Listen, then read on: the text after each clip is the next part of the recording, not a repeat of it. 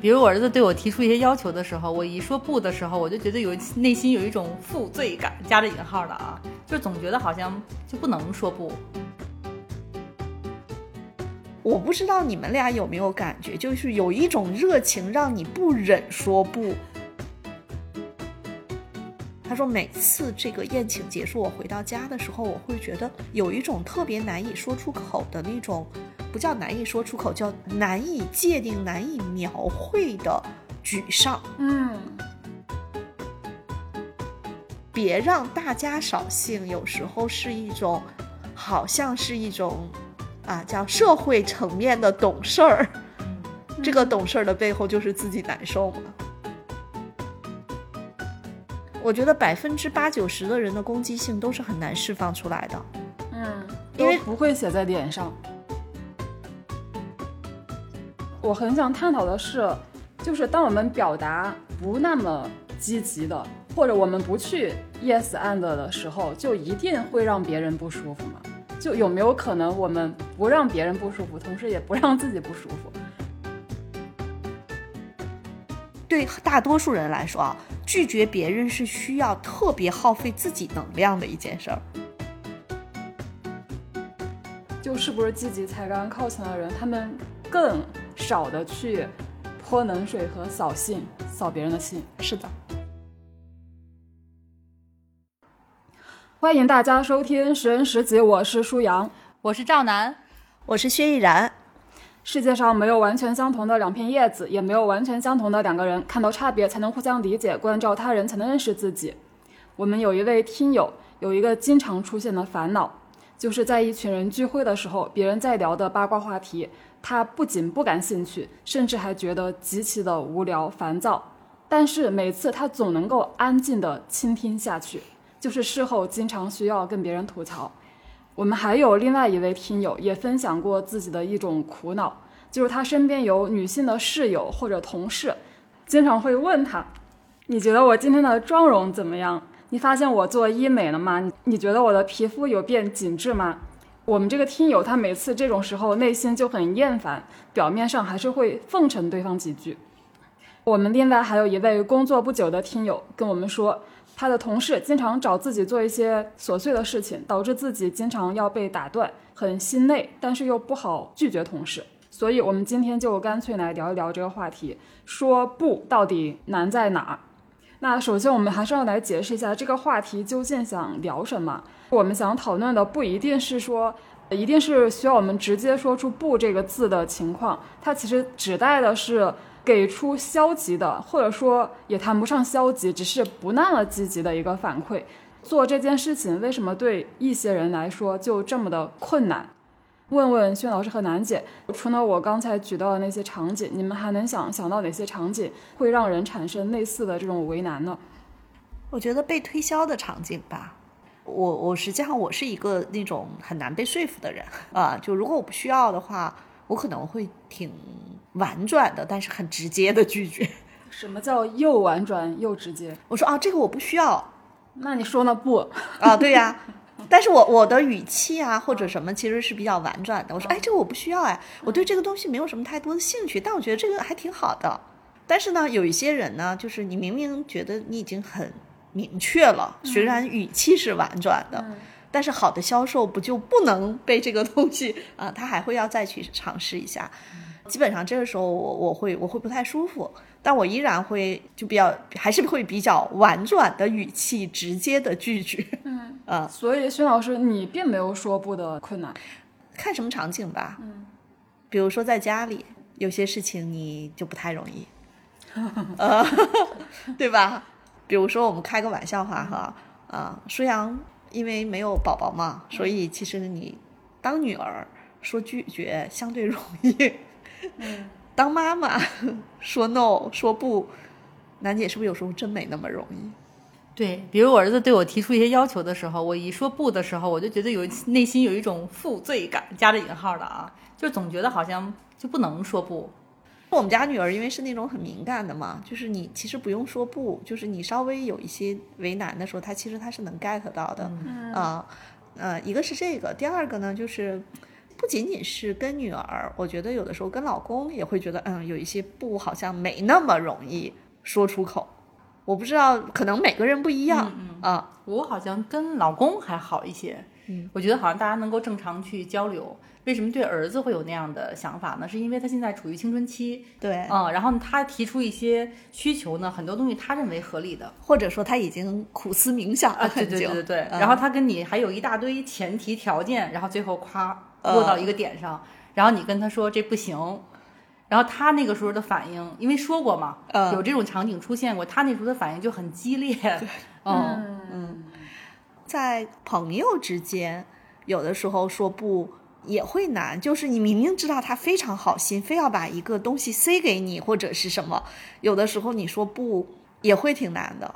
呃，之前我记得有一个人非要送我什么东西，我忘了，就其实我说不了，嗯，我说不了，但是呢，可能就更婉转，没有那种特别直接的。但是对方如果特别的热情的时候，我就觉得再再拒绝下去，再说不下去，其实有点伤伤别人的感感情。我觉得是那种感受，还不是感情，是感受。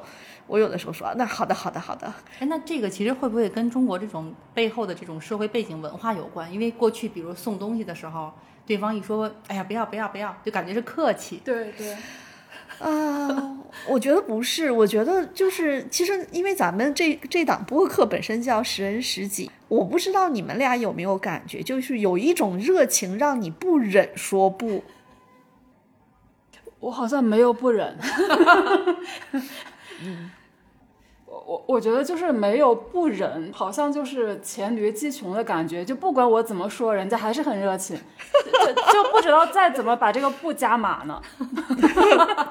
想想做一个标牌儿叫不 plus，嗯，对哎，我我突然有一个场景，就依安老师你记得吗？就去年的时候过节，然后您送我们那个礼物，嗯然后是送的那个得到的那个阅读器，嗯是去年还是前前年对，嗯然后当时还给那个舒阳准备了，嗯然后舒阳就说的是他不要，嗯对吧？对对然后后来那个哎为什么不要？我还追问了一句，后来他说你是用那个微信读书是吧？对，哦对，我觉得他这个解释就很合理。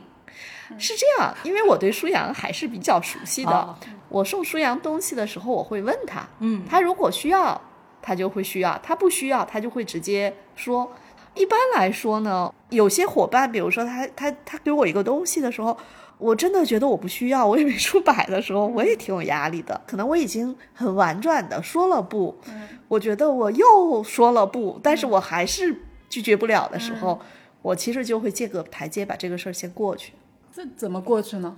那就只好先收下了嘛。哦哦，嗯，楠姐，你还能想到说不比较为难的场景吗？我其实因为那个舒阳很早就准备了这个大纲嘛，然后我在看这个大纲的时候，我就回我就自己又回顾了一下自己整个成长这个过程。我发现我小的时候确实很难说不，然后这个跟什么有关呢？我觉得是跟家里两个娃有关。两个娃我又是老大的时候，其实有的时候会有打着引号的攀比，就会啊攀比是其实上从某种角度是取悦爸妈，然后让他们觉得你懂事儿，而且就是会自己主动的去做一些他们可能会让我做的事情，就他没说我就知道我要干那个。嗯。嗯有一种担当，有一种打对担当，但我觉得那个部分其实背后有着一种取悦的感觉，嗯，嗯，就希望被认可，希望被认同，希望对方觉得你行，对对，嗯对。然后后来是慢慢的到这个职场当中，我觉得有的时候是角色感让你的转化。原来比如说我在下面做一个就是小的。呃，从 HR 比较基层做起的时候，其实很多的时候要承担很多的，包括跟业务部门各个部门打交道，可能你会去背很多东西。但是当我的那个职位越来越高的时候，我就越来越清楚，其实有的时候跟他们的合作要分清那个界限，嗯，否则就有的说必须说不，必须说不对。所以我觉得这个部分更多的是在我角色感有了之后的慢慢变化。那就如果说到这个为难场景的话，我自己回回顾了一下哈，一个呢是有的时候一些事儿把你架在那儿了，就你好像到那个节点你就不能说不，有这种情况。嗯，嗯，比如说你的老板跟你说说赵楠这事儿可能只有你，别人可能不行，嗯，对，这个部分我想了想，其实我还是认人。大部分人啊跟我说，如果我觉得这事儿我不能干，我可能就说不了。嗯，但是我如果特别认可的人，从心里头会非常欣赏的人，我就很难。嗯嗯，我觉得这个其实是分人的。嗯嗯，然后我觉得还有一个场景是什么呢？就是新员工入职到一个公司里面，你还不知道是什么情况的时候，其实你很难跟小伙伴直接说不。嗯嗯，因为你要融入这个环境，你还不知道咋回事儿呢。你想在那个节点划清边界，可能他没有那么马上能够划得清。或者说自己还没有看清这个水深面水浅是什么样？的时候，对对对，是的。其实可能会稍微有点余地哈，留有余地。对，嗯然后还有一种很小的情况，就举个例子啊，比如说在职场当中，小 A 找我办了一件事儿，那这件事儿呢，我觉得行，我就帮了小 A 了。这个时候我特别忙，但是小 B 呢跟小 A 关系也挺好的，跟我关系也还行，他又来找我办一件事儿，那件事儿跟小 A 的一样，小 B 也知道我给小 A 干过。像这种情况下也很难说不，但是可能情景已经变了，但是对于他们俩来讲，他们俩会觉得是一件事儿。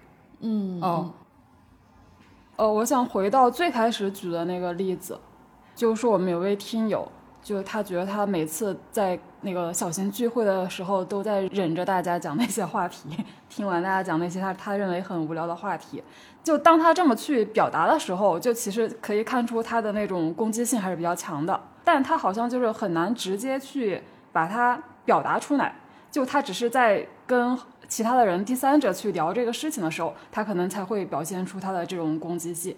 那我在想，这是一种普遍的现象嘛？就是说，我们每个人都会有这种自己觉得很难受，但是又不得不忍的这种情境吗？还是说只有某一种人格特质的人会有呢？嗯，我说一下哈，我觉得中国人至少百分之八十，嗯，但是这要看一个年龄段。我估计哈，五零后、六零后、七零后，嗯，可能是高达百分之八十五到九十。到了八零后，可能呢是百分之八十左右。到了零零后啊，九五后，比例会降低。但是呢，大多数中国人，嗯，我只是能说啊，我觉得现在对于年轻人，可能也依然是，我只是一个呃估算，我没有统计数据，我觉得可能是会有至少一半多一点的人也会这样去做，是因为我们在整个的这个叫社会化规劝的这样的一个大的背景下，所谓的懂事儿、识大体，其实就是在某些场合下，想起那个童话《皇帝的新装》差不多。我之前辅导的一个小伙伴，他就跟我说，他说他的工作呢，的确会涉及到一些啊、宴请，是因为他那个岗位，他其实是一个呃小员工，但是那个宴请的时候，他他需要在场，嗯，然后他就会说，在那个呃宴请的过程中，就有些人讲那种我曾经怎么怎么样，就特别牛的那种故事，尤其喝完酒了之后那种场景，真的是让人觉得很难受。他说我每次在那个场景下，我都会觉得我戴着一个假的面具。他说每次这个宴请结束，我回到家的时候，我会觉得有一种特别难以说出口的那种，不叫难以说出口，叫难以界定、难以描绘的沮丧。嗯啊、我觉得他说的是那种，就是你没有办法。你比如说，我做错一个事儿，我有内疚；我今天这个事儿啊，我没干成，我有一种失落感，有一种沮丧。他说我是有一种没有办法是很说清楚，但是会觉得就整个人的那个状态很沮丧。他说甚至在这个时候，我会刷短视频，在淘宝购物，好像要把那个劲儿过去。嗯嗯，其实就像我们说，每个人你都有一个职位角色啊。我其实也跟他探讨过，他的工作中，啊，让他最不舒服的就是这个事情。嗯，但是他并不是很高频，他可能差不多是平均三个月两次，就一个半月左右一次。嗯，当时还真的是跟他这么预估过。你说你要是因为这个事情辞职呢？好像也，他因为他不是高频场景，但是这个低频场景足够让他恶心。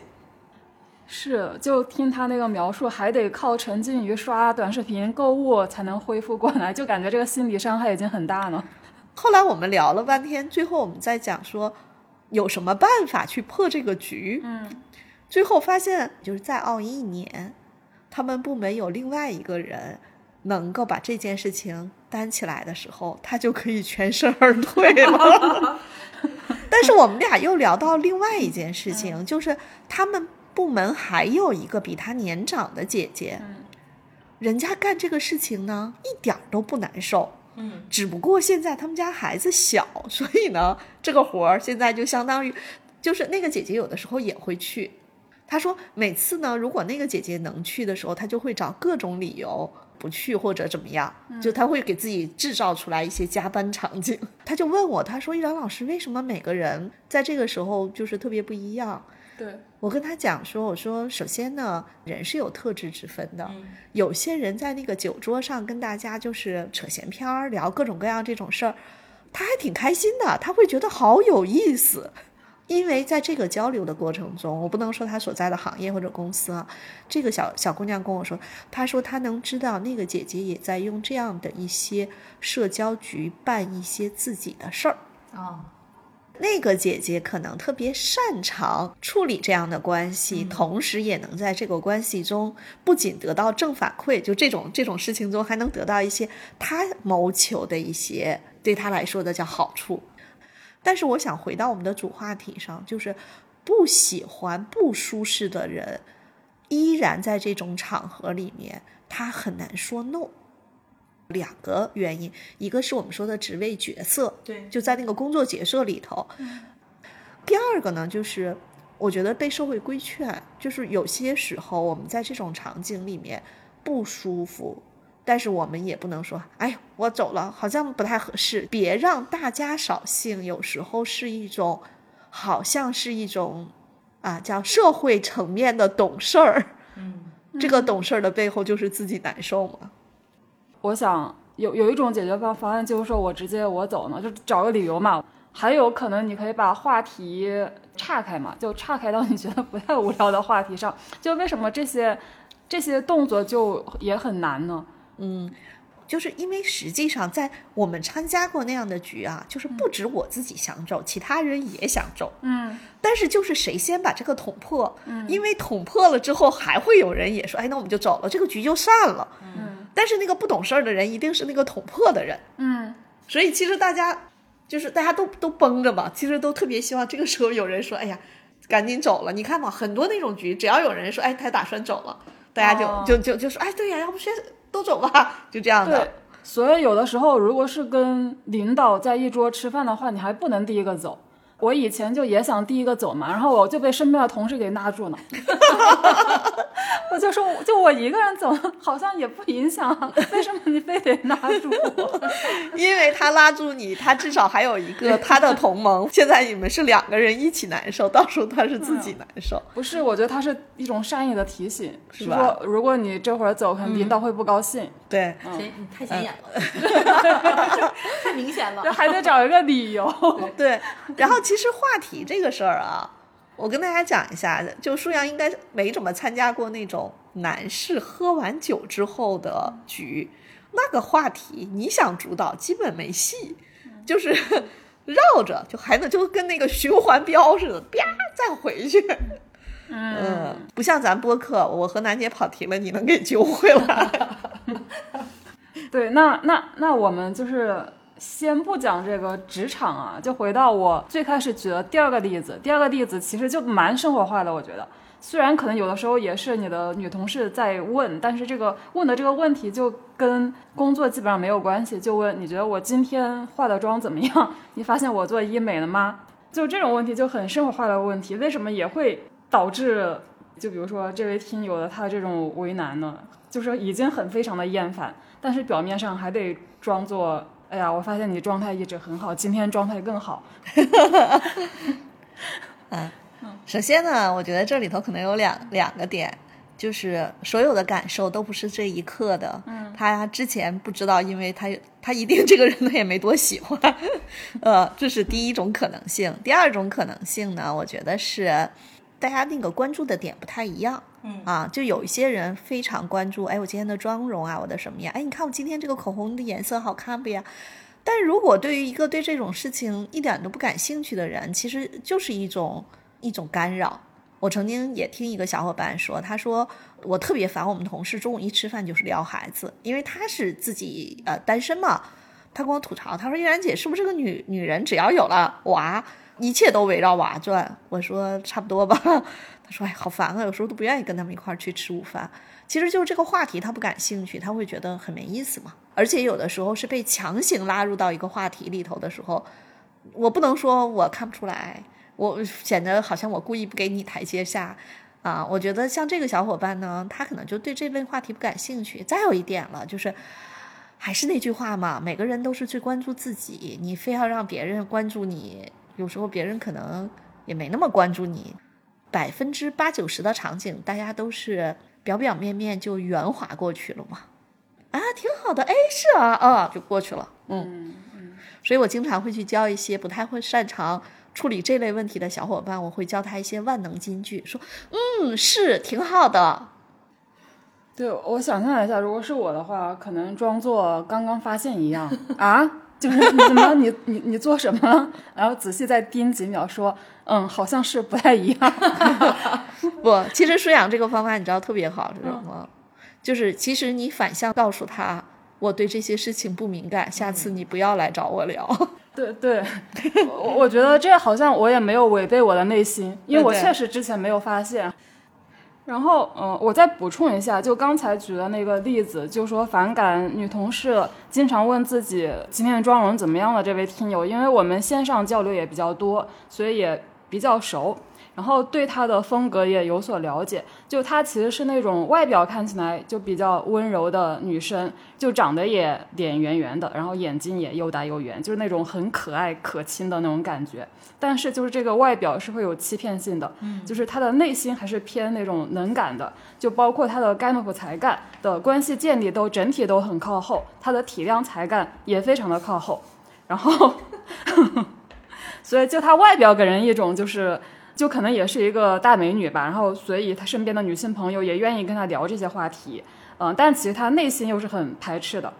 我就曾经跟她说说，如果是换了我的话，就不会有这种烦恼，因为首先我就是就是说我的外表跟她的外表可能就差异非常的大。就我说，因为我整天一张臭脸，一看就已经拒人千里之外，就没有哪个女同事或女性朋友会娇滴滴的问我说，你觉得我今天好看吗？嗯，然后我就会会发现，就是可能这种内心和外表的反差比较大的人，他们可能会更多的遇到这种烦恼。包括我刚才举的那个第一个例子，就那个我觉得他的内心攻击性其实很强的那个听友，他上次也来参加过我们呃我们上次的那个北京线下的听友聚会，就他的外表也是看不出有攻击性的那种。然后我就在想，为什么会有这种反差呢？嗯。我觉得是这样的，用盖洛普的优势测评，我不知道有他的报告吗？咱们看一下，有很多和谐在前、和谐相对在前的人，其实他的确在那个场景他是表达不出来的，因为和谐其实有的时候他不希望自己成为那个叫发起冲突的一那个人。和谐在前是有这个点的，但是呢，他如果要是沟通在后，就是他在那个场景他是表达不出来的，被卡住了。嗯。但是他总得说吧，就找第三方吐槽，就是呃，我觉得那个攻击性啊，我觉得百分之八九十的人的攻击性都是很难释放出来的，嗯，因为不会写在脸上。对，你想你坐地铁看看，没人说我这儿写仨字攻击性，战斗值，对吧？而且为什么？我就再跟大家多说一句，中国人有很多攻击性都是向家里人释放的。我我突然想到，就是依然老师，咱们原来做线下的那个活动的时候，然后有一次就是，呃，我们看不同的人的面部表情和亲和力嘛，然后就会让一些小伙伴站在这边，那些小伙伴站在那边，然后问下面的小伙伴，哎，如果你们问路，你们是选这边的还是那边的？嗯，其实那个就是在表情或者外部去看谁更有亲和力。嗯，那有可能这个像这个案例里面的这个小伙伴，他就属于长得很有亲和力的，但是内心。可能对那些东西很不接受的那种，对对，嗯对。后来我就我就回顾了一下，我觉得其实从我自己来讲，我接触什么女生上来问我今年好不好看这种情况太少了，就没有，就没有人这么问过我。嗯，对。后来我想，为 为什么？为什么？呃，为什么呢？反思一下。对，我觉得，我觉得可能是我看起来严肃一些，比较严肃吧。然后在原来在组织里面的话，其实又有角色。然后我们真的原来组织里面就有那种特别稀八卦的体质，就他啥都知道，人家什么都愿意当着他面说。对我我会觉得，就肯定是你日常的一些表现，还是会让别人愿意跟你说这些有的有的没的吧。我比较想不通的一点，就还是比如说拿我举例子，就可能我对某些话题的排斥，日常就已经表现出来了，所以别人不会找我。但为什么有的人他明明心里已经很排斥，但还是会有人继续去找他聊那个话题？因为他没表现出来呀。就之前对没有表达出来。对，呃，换个角度讲，舒阳长得就不那么，不需要反思。对，所以其实，在某种意义上，就是有一些有一些小伙伴，他其实从小被规劝啊，或者说被引导的，就是你要看你要看起来更 nice 啊，别人说什么你都要回应啊，而且呢，要客气的、礼貌的回应，就相当于说他平时已经被。被训练成有这样的一个外壳，嗯。然后这个外壳就好像非常的吸各种各样的信息，嗯。嗯。所以其实我很想探讨的是，就是当我们表达不那么积极的，或者我们不去 yes and 的时候，就一定会让别人不舒服吗？就有没有可能我们不让别人不舒服，同时也不让自己不舒服？我觉得是不是可以换一些表达方式？举个例子啊，我因为我没有被问过，哎，你看我今儿好看吗？然后我化妆怎么怎么样，就是也没有人问过我。如果有人问过我这个话题，我又不是很就是不是很在意，或者我自己不是很关注他，我得跟他说，你看我这钝感力啊，我真是没看出来，但我一直觉得你就挺漂亮的。嗯，还是楠姐会聊天，所以就是就是后面他再找我，我可能还是这句话，他就不会找我了。我我这个人特别讨厌，就是我虽然自己不化妆，但是我特别善于发现别人化妆哪儿化的不对。其实这是个真实的事儿。有一个小姐姐有一天突然跟我说：“你看，你看我今天眉毛画的好不？”我说有点凶。我是我相对来说，我刚才不是讲了吗？什么话茬我接不住，呃也不叫接不住，就是我就会觉得会有一点叫干扰到我了。就是我觉得销售这件事情，我这个人是我在买很多东西的时候是很果断的，嗯就是我的购买决策一般都是非常的果断。嗯，如果我不需要，我就会说了；如果我需要，我会来找你的。甚至如果这个东西好，我还会推荐大家一起去买。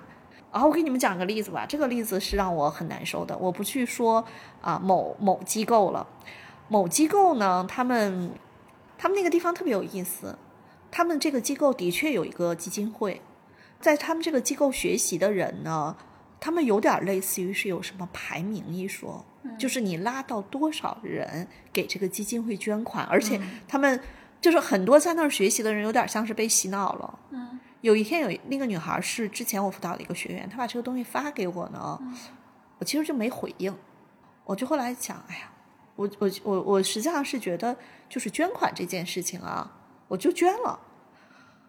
他接着又用话术来说我是他的什么什么什么什么，哎呀，我头疼死了。我跟他说不要用这套话术来营销我，就是我我我觉得他是，他他实际上在那一刻是被那个机构所驱使着去做的很多，嗯然后大概几个月之后，我点开他的朋友圈儿，啊，又换了另一套人设，哦，哦，就是这种事情我，我觉得是我非常嗯抗拒的，所以嗯，但但但是你已经学会了用非常强烈的抗议来表达这个不对呀、毕竟我和谐三十四，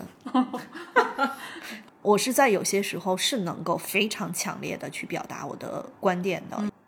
但一般的话题我都能接得住，啊化妆哎挺好的，哎你这个医美我都能接得住，因为我觉得很多人他是希望你给他一个积极的回应嘛，而这个事情对我来说又都是我我我不难受，我我突然想到一个，就是就我跟我们家老公刚认识那会儿，有时候我们老出去老旅游，旅游的时候呢，那会儿也不太自还不兴自己玩儿，就就跟团走。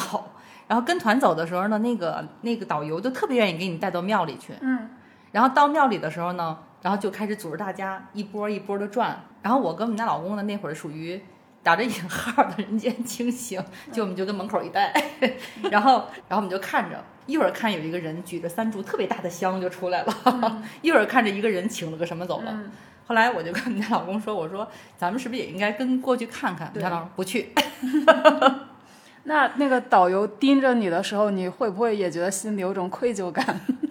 导游导游基本上后来看我们俩的时候都不太理我们俩了。对，有的人就会觉得不好意思。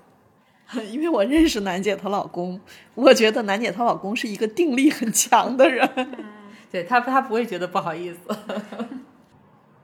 我说一个我的事情吧，就是上次我们公司团建，就是我们组另外一个同事他就问说，你到时候是去唱 K 呀，还是去玩桌游呢？就他其实是想说服我去玩桌游，因为我们有另外的同事希望大家去唱歌，然后我当时就脱口而出说，我既不想唱歌，也不想玩桌游。然后我当时说出来之后，就意识到我这个话有点噎人，然后我又后面又补了一句说。因为玩桌游我可能会头疼，因为最近我有点用脑过度。然后唱歌的话我也会头疼，因为我一唱歌就会缺氧。我解释一下，就我当时之所以拒绝了一切选项，是因为当时我内心就是处在对这个团建的排斥情绪中。就我觉得团什么建啊，要占用大家的休息时间呢。然后我下意识就表现出来了。所以，所以虽然我能够意识到自己在噎人，但有的时候也控制不住。嗯，我经常会有这种情况。那我想问一下，这种情况可能是哪些才干在发挥作用？你觉得呢？你的那些才干里面，我觉得我应该还是有和谐才干的，否则我不会后面补那么一句，是吧？对，你和谐排多少呀？呃，肯定不不靠前，可能是稍微有点靠后吧，嗯，但我觉得我还是有的，我还是有和谐才干的。哎呀，这个我觉得人在情绪里的时候，那个才干啊，嗯嗯，他就不那个排序都会变的。啊，对对对对是的可能所以呢，其实情绪有的时候会驱动着我们做出了一些，就尤其是要脱口而出的话嘛，嗯。很多时候都是情绪带来的。就是我觉得可能说不的这个难，可能对于很多人来说，它确实是一个心理障碍。但可能有的人这个心理障碍小一点，有的人这个心理障碍大一点。但我还是想探讨一下，就是这是不是也涉及到一些沟通表达的技巧？就比如说刚才我们前面的说到那些场景，有没有办法就是不完全切断别人的这个话，就让别人觉得被被噎住呢？或者说觉得你非常的扫兴？但是又不违背自己的内心去表达，嗯，嗯嗯，最简单的方式就是串话题嘛，就把话题岔岔开嘛。这个这个也是有技巧的，这也是看本事的。就当别人说这个的时候，你就哎，我突然想起一特别好玩的事儿，就是这差太厉害了。就是，但是这个要分场合嘛，而且你也要看人。有些人的话题吧，你给他岔开的时候，他就跟着你跑；有些人呢，这个回头飙一会儿又飙回来。还有最不济的，我还可以去洗手间嘛，对吧？我就想，依然老师一堆人聊天儿，然后您过去之后，你就哎，我突然想到一个这个，然后别人一会儿聊过去，哎，我又想到一这个，没有啊，你有各种方式，比如说，哦，你说的这个事儿有道理，然后其实就把话题岔得很远，就是这个其实是是你要主动的，就是我我记得我前两天跟一个小伙伴聊天，我说我们所有的尝试都是有风险的，嗯但如果不去尝试，那些可能性肯定不会出现。嗯那包括我们在这种场合下，有些人可能会说：“哎呀，都是一些比我年长的、级别比我高的人，我去跟他们插话题，会不会显得那个就是不太得体啊？或者我岔得开吗？”你还可以发问啊，比如说老 A 在讲的。然后这个时候，你突然找个气口，我觉得是，你突然会说：“哎，张总，上周你跟我说那个什么事儿，我觉得特别啊。”然后你就开始，嗯哎，你知道张总一说话，老 A 就闭嘴了，这也是个办法。嗯还有一个点就是，我们积极的，就是回回应他人，然后把话题带偏，也是个技巧。我我经常是在公原来在组织里面，大家中午一块吃饭嘛，然后吃饭的时候大家都在聊什么孩子的事儿什么的。我到那儿一吃，然后说：“哎，你那个东西还没给我的吧？” 然后：“哎，你你那个东西做了吗？” 然后大家就不说话了，哐哧哐哧吃完饭走了。你那叫话题终结者哈。对我以前还尝试过，就是接别人的话头嘛，就因为别人在聊天的时候，他肯定会抛出非常多的话头嘛，可能你要你要找一个你觉得稍微不那么无聊的，就可能你有兴趣聊下去或者问下去的，哎，我我突然有一个感觉，插一句啊，就是有的时候，比如说刚才依然老师说的那种的商务宴请的场景，其实对于我来讲，我觉得我是需要找到，如果我必须在里面，我需要找到我的角色。我一旦找到我角色了，我就知道我该说啥了。举个例子，比如说商务宴请，像原来我们 CEO 也好，董事长也好，带着我会出去吃饭什么的，然后其实都是跟客户吃饭，我就会觉得我一个干人力的，为什么带着我去？不是应该带着那个业务的老大去吗？他一定有他的用意，对吧？但是没有人会跟你说，哎，今天带你吃饭是因为一二三，不会。那你可能在这个过程当中慢慢找自己的角色。当我不知道自己角色的时候，我就不知道我应该怎么接话茬儿，我应该怎么去说，怎么去开启话题，我就不知道。嗯，所以先听大家说，哦，像就像舒阳说的，那是我气口啊，这可能是我的角色，我就先抛一个话题出去。哎，一看抛对了，如果我抛半天找不着，所以比如说你找到你的角色，还是基于你的这个 HR 这个角色嘛？其实基于在那个场景下的角色。那比如在那个场景下，你是什么角色？就是看，比如说我们跟对方的，上次我们去有，我们当时宴请，宴请的那个人呢，是当时给我们公司做过战略咨询的。嗯，其实他可能会跟 HR 关联会比较高，但是我跟他没有交集，是因为我去的时候战略咨询已经做完了。嗯嗯嗯，但是我觉得那个去那个场景下，其实后来我发现，CEO 是希望我能够跟他建立联系，大家相互认识一下，可能后面还有一些推进的事儿。然后还有比如说，我们有一次去外地出差，也是 CEO 会带着我，然后我就会觉得不是去看业务吗？为什么带着我？后来我明白了，实际上他是在在那儿需要需要我去看看我们的供应商都是长什么样子的，嗯，然后他们可能都更关注什么，然后以及跟他们再去合作或者沟通的时候，他们都是什么样的，大概什么样的类型，就慢慢就能找到角色感的时候，我就知道我应该去那儿干嘛。但我觉得这些说来说去跟易安老师说的很那个那个对上了，就是我的。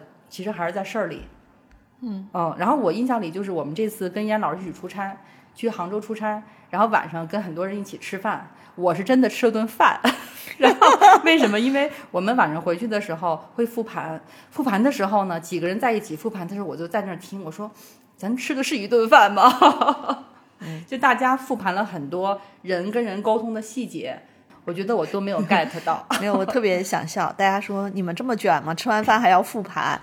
你看啊，楠姐是一个很工作视角的人，嗯，但实际上那顿饭吃完了，大家可能是不是在我的世界里，它不是复盘，是吃完饭接着闲聊聊天儿，是另一种另一种八卦哦。你看，就你看我们俩的视角其实还稍微不太一样，但是呢，这里面就会呃，我刚才也在想嘛，就是。我天生是能够接得住很多话的人，嗯，就是我挺会聊天的，嗯，我觉得这个可能是个，我我觉得跟取悦和沟通在前一定有关系，啊，跟适应这三个才干在前一定有关系，嗯嗯，嗯，包括还有战略，但是并不代表我出去吃饭是开心的，就是这个场景我并不舒适，也不叫不开心，就是会觉得好烦呀，好累呀，说完了吗？赶紧回家吧。但是我是会在这种场合，比如说，呃，破冰跟各种人聊天啊，包括第一次见面的建立一些联系啊，聊一些话题啊，都还可以。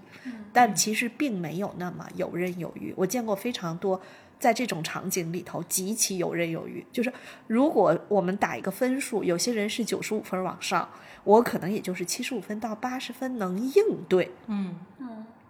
但是呢，我觉得其实有很多人可能他都没过七十分，或者没过六十分，就真的是就在这个场合他就会很难受嘛。第一个是我觉得现在这种场合其实变少了，嗯，当然在职场中单位有的时候还是会有。前两天呢是我看是二十九号晚上，很多单位不就都放假了吗？三十号，我们家那个附近呢是有俩互联网大厂，然后有一个餐厅，我就跟我老公说，我说哎呀懒得做饭了，咱俩吃口饭去吧，我们俩就去了。然后旁边大概有那么十个人左右，他们把桌子拼起来，一看就是同事，而且大概率是互联网公司写代码或者做项目的小哥哥们。那顿饭我看了几眼，他们的吃饭没有交流，因为每个人 基本上都是捧着手机，因为我们知道扫码点餐也是嘛，只不过有的人说那你要吃这个吗？我不吃，我就这样。然后整个吃饭的环节极其安静，嗯，因为他们就是在吃一顿 饭。小组的饭 啊，但是这是在北京。我刚才说的那是互联网写代码的小哥哥们。请问你现在如果过年左右回到家乡，你可以去某些餐厅里面去调研一下，尤其是包间里面，那个饭吃着好累呀。我我在自己家吃饭都好累呀。对对对。我观察下来，我觉得那些觉得很累的人，他好像就只有一种回应方式，呃，要么就是安静的倾听，要么就是肯定对方，就是或或者说迎合吧，就是对迎合对迎合啊，肯定啊，点头啊，对，也叫另一种应付。对对对，应付，就他们基本上就是这种模式。但是有的人，他除了这种模式之外，我也能够感受他到他内心的不不耐烦，或者说想岔开话题。他们的确是可以岔开话题，或者说有他们的一些应对的方式。还有一个，你看这几个人，这桌子呀，超过九个人、十个人以上，有的时候，尤其是那个大桌，十二人到十五人，实际上在那个时候，你可以把自己叫忽略不计，就是也没有那么多人需要你去响应。嗯，有些话题说到这儿了，我只负责点点头，嗯啊，说明你还在场就行了。我在家庭聚会的时候，有的时候，比如亲戚直接点名点到我，就我都没法躲呢，就我必须回应他那个话题的时候，我可能就是非常认真的回应。认真的怼吗？因为如果我非常认真的回应的话，在别人看来就是怼呢，所以也非常好的把这个话题给打住了。就就是也我也回应了他，也很礼貌的回应了他，也没有违违背我的内心。然后我我其实我就脑补那个整个的那个餐桌上的呃那个空气是怎样凝结了一下，对，没办法，我觉得如果我不让空气凝结的话，我就会像薛老师一开始举的那个例子，就那个人他得回去 刷刷短短视频，刷一两天才能缓过来。嗯哎，我我觉得有一种方式我还挺欣赏的，就是那种很幽默的怼，舒阳是很认真的怼。舒阳是很认真的嘴，就是很幽默，用一种很轻松幽默的方式。我跟你说，王彦雪特别擅长很啊幽默的怼。嗯有一天，王彦雪她不是我姐姐家的孩子吗？然后她说：“我说有一天周末，我让她帮我干嘛？我在外头。”她说：“稍等，稍等啊。”她说：“我刚跟我妈说，因为你想嘛，就到一定年龄，就是父母肯定会去问你怎么还没找对象啊。”然后王彦雪大概的意思就是说：“不是我不找啊，我一直都很努力啊。你努力什么了？你帮我推荐了多少人？” 这样回应不是很危险吗？就就他会就会收到非常多的推荐。他妈也没那么多可以推荐的。因为我我看我们家老公有时候，因为我们家儿子跟我说说，你看我爸说我吧，就跟你说我不一样。你跟我说，哎，我哪儿哪儿不好。说我爸跟我说呢，就第一他是项目呵呵的，第二呢，他说这个东西呢，就是又说了你，但又没有直接说你。所以我觉得其实这个好像也是一种技术。嗯好，那我们再做一个思想试验吧，就是回到刚才例举的一个非常常见的场景，就同事找你有事，你当时还在忙其他的事情，你觉得有点烦，但是同事提出了这个事情，好像除了你又没有人能做，那你这个时候心里会是什么反应？嘴上又会是什么反应呢？就是我能做，但是我又不想做，是这意思吧？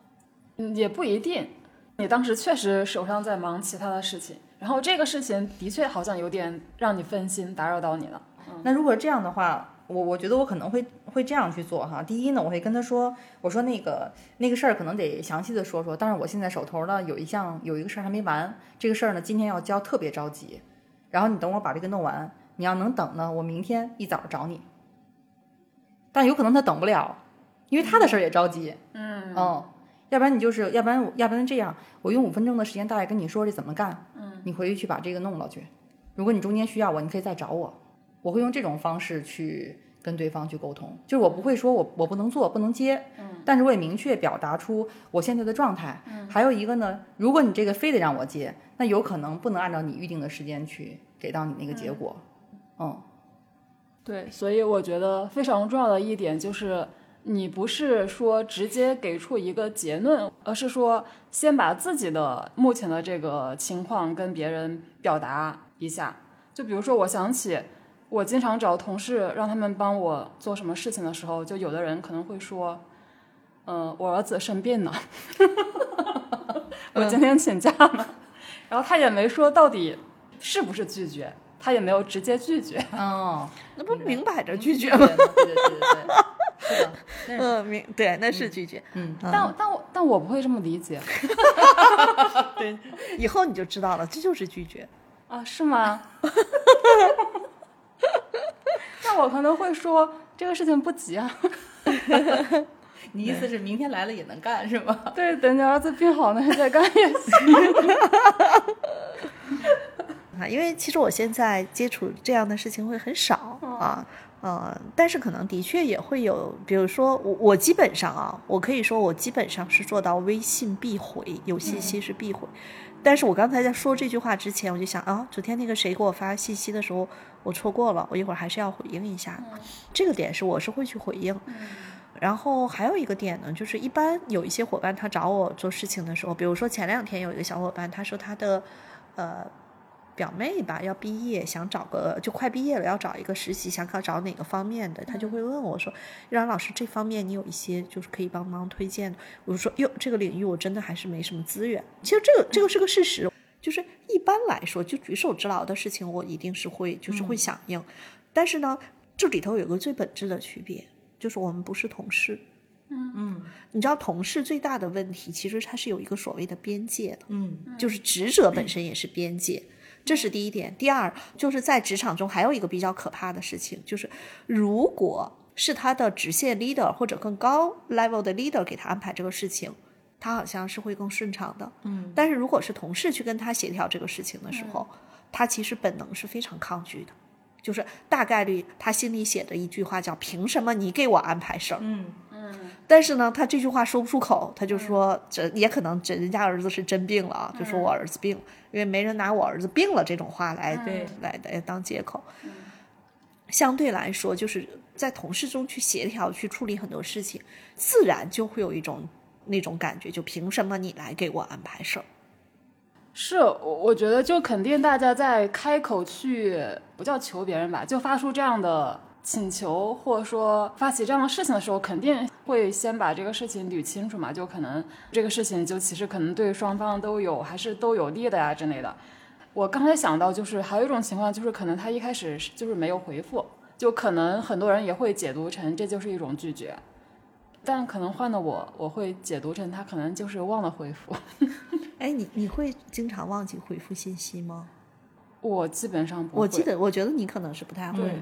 对对，嗯，但但是我觉得也不叫忘了，就是他确实是忙，然后以及他有一点为难，嗯但是这个时候我还是会去推他一把，是不是我这样做会让人很讨厌？就是他昨天没有回，我今天可能又给他再发一条。我觉得挺好的呀，就提醒他，你看看我昨天的，再看看今天的。然后可能他昨天没有回，然后今天他的状态就变成请假中，然后我可能就会再加一条，那个虽然看到你今天是请假中的状态，但我还是不好意思，我再追问一下。舒阳太逗了，哎，舒阳，比如说你看人家在请假中，比如你又知道他家里可能是，比如因为谁生病了或者什么的哈，你没有问一句，哎，你家谁谁好点儿了吗？没有，呃，不是，呃，他请假中，但他并没有说生病因为什么对，哦是后来才透露给我这个信息。嗯嗯，因为我说呢，那个虽然看到你在请假中，然后所以他后面就解释了一句，是说他儿子病了，嗯。哦，明白，然后嗯那天就是晚上十点，他回复了我，就是那那一堆我需要他回答的问题。哦，嗯嗯，哎，这里头其实是想说啊，就是，呃，不想回应和坚决不回应和想拒绝最终没拒绝这种情况是高频出现在就是职场中的。我觉得有一些他可能想拒绝，嗯，但是呢，就拒绝别人是需要耗费，对大多数人来说啊，拒绝别人是需要特别耗费自己能量的一件事儿。我理解，但是我觉得可能对有的人来说也没有吧。就我也经常，也不是经常，我有的时候给有的同事发信息，他真的就是几次都可以不回，没有任何解释。嗯，这样的人也有，也有，嗯对，但我接触的小伙伴，尤其是如果在盖洛普中关系建立比较靠前的人，就是拒绝别人要耗费自己大量的心理能量。嗯所以呢，他在拒绝别人的时候呢，他自己嗯，好不容易说找了一个借口也好，找了一个理由也好，但是如果别人再继续啊往前 再来两次啊，再推下来，他可能也就接了。这个是很很很多人嗯，嗯，那我觉得在这个里面，刚才其实大家都会讲到一个点的时候，突然有一个启发，就是呃，比如说我去拒绝别人这件事情，如果我们不是从拒绝别人这个角度，而是让这个事情更好的去开展的角度，你去拒绝他，是不是相对来讲会更合理一些？呃，举个例子，就比如刚才舒阳说的，有同事来找我，跟我说呢，哎，有一个着急的事儿，就我做过，然后那有有相关的经验，然后我做这个最合适，那我可能会去跟他说，我现在嗯做不了的原因是什么？我我跟他说的一个初衷，不是因为我想推这个事儿，而是我希望这件事情能够在呃不耽误时间、保质保量的时候，能够顺利的开展跟完成，而不是卡在我这儿。所以我会用这种方式去跟他说，所以我不觉得说我跟他说这件事有什么障碍。嗯虽然刚才薛老师说，就如果是跨部门的这种事情啊，就不是领导直接指派给你的，我不会因为这个事情不是我的直接领导指派的，所以我就会觉得我不想干。我觉得我愿不愿意干这个事情的，我基本上是唯一的一个因素，就是我觉得我适不适合干，或者说我能不能帮上这个忙。我觉得只要我能帮上忙，我肯定都是会帮忙的。对呀、这不就看出人和人不一样了吗？嗯所以刚才我们其实讲这些点，的确是他还是要，呃，结合那个具体的当事人的特质。嗯啊，有一些人就像我们说的，他可能哎，你你你多跟他好说好商量，就是你把这个为难的情况啊说出来，他可能是愿意帮你的。嗯，有些人呢，你就得用更高 level 的人来压他一下。嗯甚至有一些人可能是他平时跟你关系好，这个事儿才有可能啊，就各种各样的情况都有。而且我觉得，反正我基本上能从一个人他以往跟我的沟通风格判断出他是不是好说话的人。就如果那个人以往的跟我的沟通风格就也是就是比较直接，有事说事，那我会觉得他可能不会那么的，也不叫官僚吧，就就那种考虑那种部门利益啊什么的。我我一般会这么去判断。比如说像舒阳说的，就你的原则是说，哎，这个事情他是不是你真的能够帮上的，或者什么？但是呢，有一些部门的 leader 他会直接跟他的同事说：“你们不要管这个事儿，这不是咱们部门的事儿。”嗯，我们也见过这样的。嗯那这个小伙伴他就很为难，因为他从他的本意，他会觉得都一个公司的，但是他的部门总监就这么小气，你如果帮了，他还很不愿意呢，因为那个领地意识很强的。对，如果是我的话，就偷偷的帮，不让领导知道。对，也是一种办法啊。然后这是一种，就是当我们是，还有一种呢，就你明显知道这里头有问题，有可能要背锅，有坑，那很多时候。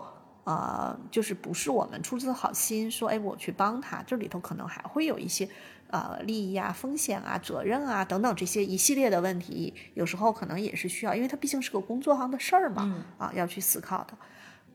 就虽然我觉得我还是一个很愿意帮忙的人，但如果当我觉得我不想帮，或这个事情不应该我帮的话，就我觉得拒绝对我来说也好像不存在任何障碍。嗯，因为既然我认为这个事情我不能做，那我肯定有我的理由，那我就把我的理由说出来不就可以了吗？就又不是什么见不得人的理由。就我我觉得推广到生活上的，好像所有的情境都是这样的。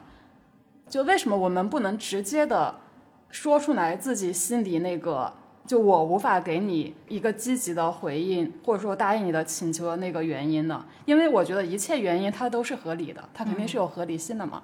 嗯嗯最近跟尹月在就是家里装修的时候，让尹月帮忙去把关，嗯甚至帮我去砍价。嗯，我就会发现，在这个过程当中，其实砍价本身也是拒绝再沟通的这么一个过程。嗯，那这个里面我就会发现很有意思。迎月再去跟别人砍价的时候，并不是用很生硬的方式去拒绝对方，但是他也告诉对方这个价格不行。嗯嗯嗯，比如谈了一个很低的价格，人家绝对接受不了，明显对方已经爆了快，嗯他马上就能给人家揉回来，就不让他那个东西爆起来，嗯然后又说，哎呀，你看我们怎么怎么样，所以你这个价格能不能便宜？然后最终还能拿到一个比较好的价格。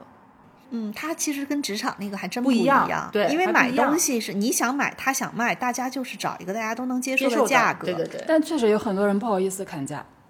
嗯，对我知道。呃，我我也有曾经有不好意思砍价的时候，但是我后来给自己找到了一个心安理得的理由，就是我的心理价位就是这样，就是我不管你这个东西多值钱，它的成本是多高，但是我作为我我现在的收入水平，我的心理价位就是这样。就我觉得我是一个诚实的，我就是表达我的心理价位是这样。嗯，当然可能比这个价位稍微高一点点，我还能够接受，但是你高太多呢，我真的是不能接受。除非你给我一个非常打动我的理由，我愿意把这个心理价位又抬得高很多。嗯，我我觉得这样我就自己心里舒服了。嗯嗯嗯。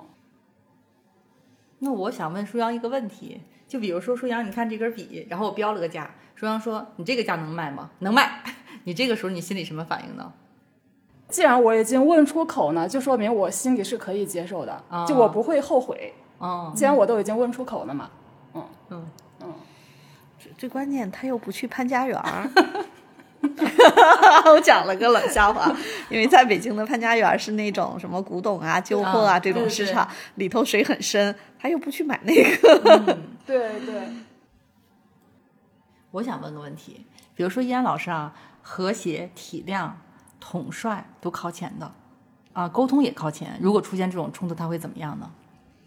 其实是跟他那一刻的角色和情绪有关，以及他的主张、价值主张，嗯有着非常大的一个关系。嗯哼，比如说这事儿，他如果觉得他如果求和谐，那这个时候他的和谐就会让他觉得，嗯，有的有的东西他他控制住了，嗯也会出现一种情况，就是他非常体谅别人的时候，他的那个沟通说出来的话呢，都是能够递到人家心坎儿里的。嗯但是有的时候，他的情绪上头的时候，他的统帅加沟通说出来的话，你也觉得想跟他说你闭嘴，都有可能。所以其实今天我们在聊这个话题的时候，我也想说有一个非常重要的，就是情绪那个地方，它是像是一个那个，就是它会是一个折射的板子。它会把我们其他的很多才干在这个折射板折射出来，它再去使用的时候，可能还挺不一样的。嗯，我觉得这个是不是有点像是人在一个正常状态下和高压状态下的差别呢？像吗？就各种情况，嗯就是它嗯还不单纯是一个正常和高压，高压力是一种，然后特别自如放松的时候，特别嗨的时候是一种，特别上的时候可能也是一种，特别、特别悲伤、特别委屈、特别痛苦、特别什么焦虑，都是各种各样的。嗯但实际上，盖洛普他是没有在情绪这个维度上去做测量的嘛。嗯但是我们其实，在使用自己的优势报告也好，包括去体会别人的优势报告也好，其实如果我们能够加上人的那个情绪维度下的使用，可能它又是一种理解的方式。嗯但是我觉得每一种才干它都可能会引发情绪吧。是的，但实际上引发情绪这个，有的时候是我们。呃，就是我，我觉得我这个可能不太对哈。其实就是那个 A B C 法则，A 实际上它是有一个事情嘛，嗯嗯然后我们如果直接到呃呃，我都有点忘了，是直接到 C 是一个是 B 是你是怎么解读它？啊对，然后就正如果中间没有那个 B 的干预，就是 A 直接到 C 嘛，C，你就有一个反应嘛。那这个这个情绪呃这个事件直接到了那个反应，但是那个 B 实际上是你怎么去解读，其实加上了一个呃另一种。其实它可以，你可以叫它，它是个呃小的干预机制，那你可能会得出不同的 C。当一个事情出现的时候，我们的那个情绪是我们的情绪是比理性先出来的。对，那同样，比如说遇到了一个特别紧急的状态，那很有可能就是不同才干组合的人，他都会有情绪。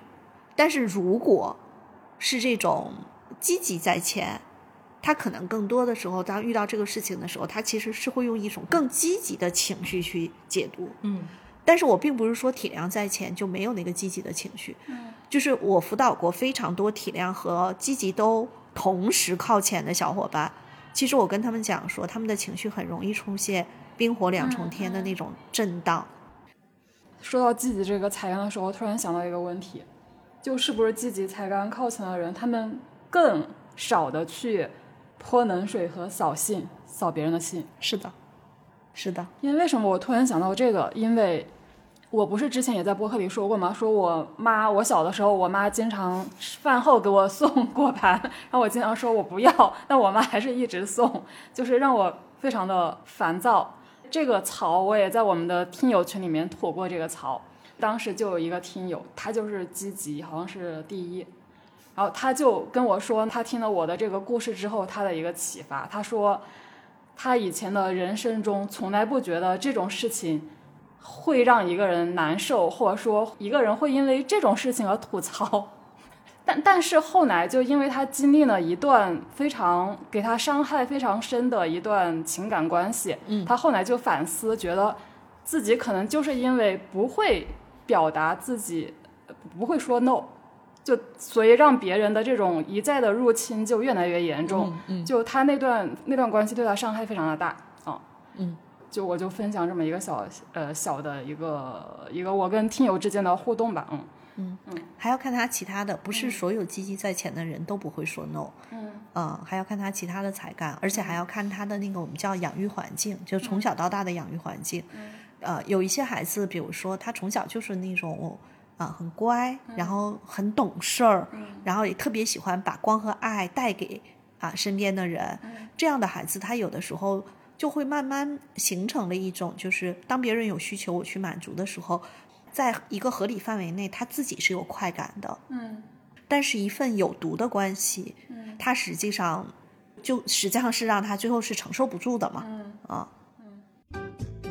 好，这期播客咱们就先聊到这。听友们如果想追问一些问题，欢迎留言，我们非常需要你的反馈。比如你希望听到什么样子的话题？对本期的内容，你有没有有话想说的？你还有哪些观察和思考想跟我们一起探讨？